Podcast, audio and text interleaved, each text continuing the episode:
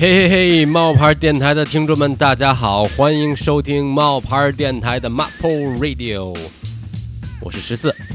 今天的冒牌音乐人要为大家带来的是两位来自于以色列的素食主义者，分别是 Mikey and Ziv，他们都是来自于以色列的特拉维夫，同时他们也是今天要和大家分享的欢乐小厨房的创始人。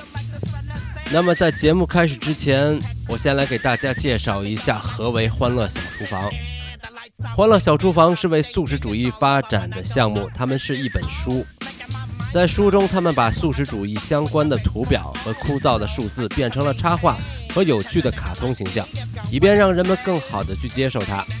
简单说，就是将一些难懂的信息转化为简单有趣的信息，再将这些有趣的信息传递给想要了解素食主义的人。那么接下来，我们就来听听驻扎在以色列的记者伊杜带来的独家采访。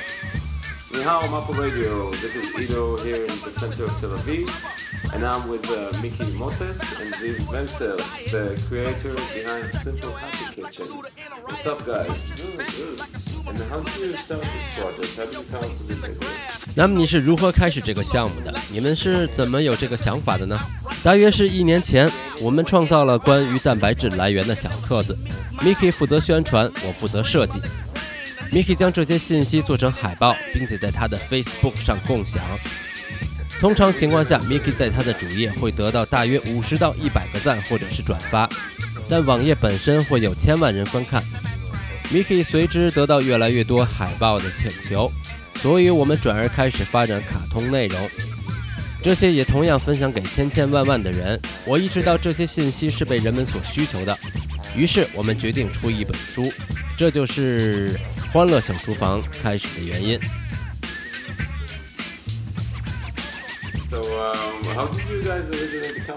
你们都是素食主义者吗？最初是怎么样变成素食者的呢？对的，我们都是素食主义者，我们也同样是动物权益的参与者。Mickey 现在二十一岁，大约二十年前他就是素食者了。我们十一年前认识的，他把我变成了一个素食者，还向我介绍什么是素食主义。那时候，他开始了解更多幕后发生的事情。实际上，这个也是很有趣的点。随着社交媒体的崛起和社交形式的发展，我认为真相开始浮出水面了，能为更多人所见。随着 Facebook 的普及，我们能够让更多人看到食物产业背后的内幕，比如屠宰场、乳品业这些。我大概在七八年前逐渐变成素食者，我的转变期要比 Mickey 长。初期，我对食物产业背后隐藏的真相理解比较困难，而且更糟的是，让我放弃奶酪是非常困难的。但是 Mickey 的帮助下，让我觉得这一切变得很容易，因为他的厨艺非常的棒。And so this project is being crowdfunded. Why did you go for crowdfund crowdfunding? I mean, you could just publish it yourself. 这个项目是大众集资推出的，你们为什么选择这样而不是自己推出呢？最重要的原因是我们需要大家的反馈意见，并且将这些意见汇集起来，在他们回复中选择这本书的主要讨论的内容。事实上，我们确实有和出版商合作发行的选择，我们也和一些找到我们的发行商保持着联系。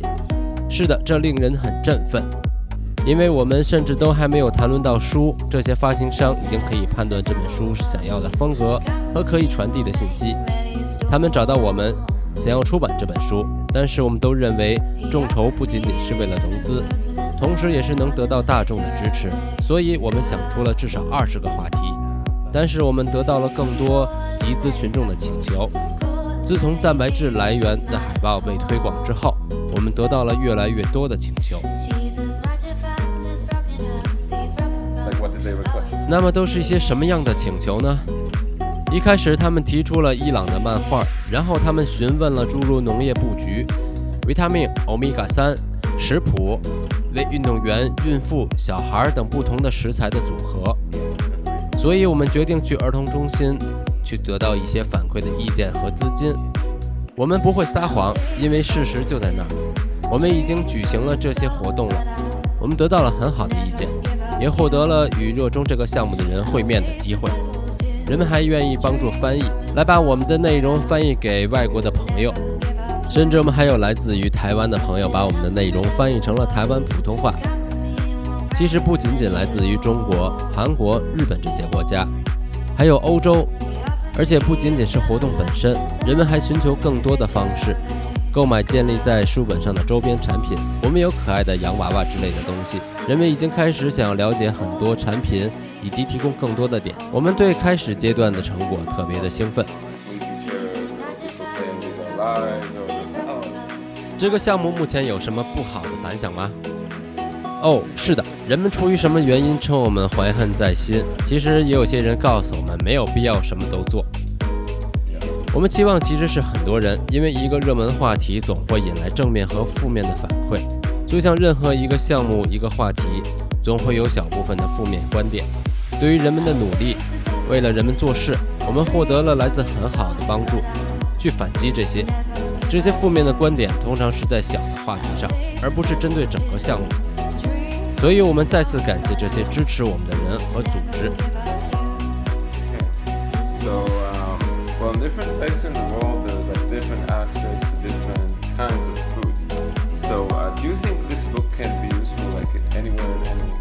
不同的世界有着不同的食物来源。你认为这本书可以适用于任何地方、任何国家吗？比如一个基本上可以得到所有东西，但是另一个地方却不能，所以你们是怎么解决的呢？这是一个很好的问题。几个月前，我们开始决定在书中用百分之二十的文字说明，然后剩下的部分还是插图。这正是为了那些非英语母语、来自全世界的人都能读懂。比如，我们没有将大麻籽加入内容，即便它的蛋白质含量特别高。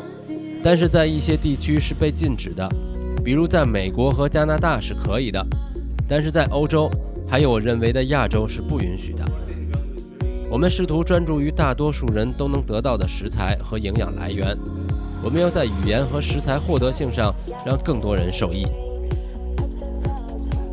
Would you suggest to our audience in China, people who are listening to this and they want to become vegan, maybe eat less meat and, and less animal products, uh, but find it difficult, like what should they? 那么你们如何建议那些想要成为素食者的人呢？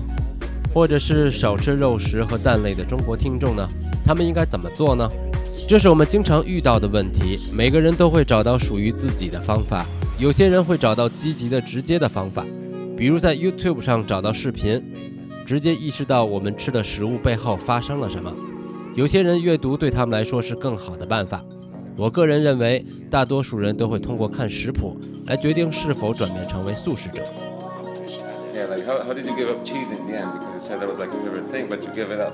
那你是如何放弃奶酪的呢？因为你说这是你的最爱，但是你是怎么做到的呢？直到今天，我在杂货店看到奶酪，我必须说，我仍然想吃，但是我多走几步，遇到非乳制品的奶酪和假奶酪。我就选择了那些，我知道这些是全世界通用的。So, what is like your plan for the future of Simple Happy Kitchen, or after the book is published and later on, like how, what do you, where do you see this going? Oh wow. 那么你们计划的欢乐小厨房的未来是怎样的呢？在这本书出版之后，你们觉得会怎样？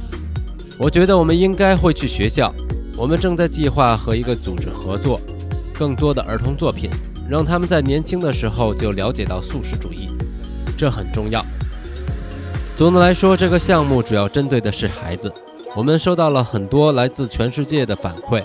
我们分为短期和长期的计划，希望这本书可以在全世界发行，可以在巴塞诺博或者是乌巴纳菲这两个书店得到发行，也希望在每个机场、亚马逊网站、每个网上的书店都有售。我强烈的认为这本书对听众会有很强的吸引力，不仅仅只是对素食者，而且我希望它会变得在非素食者群中更受欢迎，因为我们不会劝说那些已经被劝说了的人。以上是我们的短期目标，正如 Mickey 所说，这仅仅是从产品角度的开始。欢乐小厨房绝对不仅仅是一本书而已，我们已经有了很多的产品。我希望欢乐小厨房可以提供面向所有年龄、所有国家的有趣的好玩的相关的产品。Wonderful. Anything else you would like to say about the Simple Happy Kitchen and veganism to our audience in China? 那么在节目的最后，你们有什么想对中国的素食者或者是中国观众要说的吗？是的，我们非常喜欢中餐。事实上，我们几个星期前才去吃了中餐。也非常感谢你今天对我们的采访。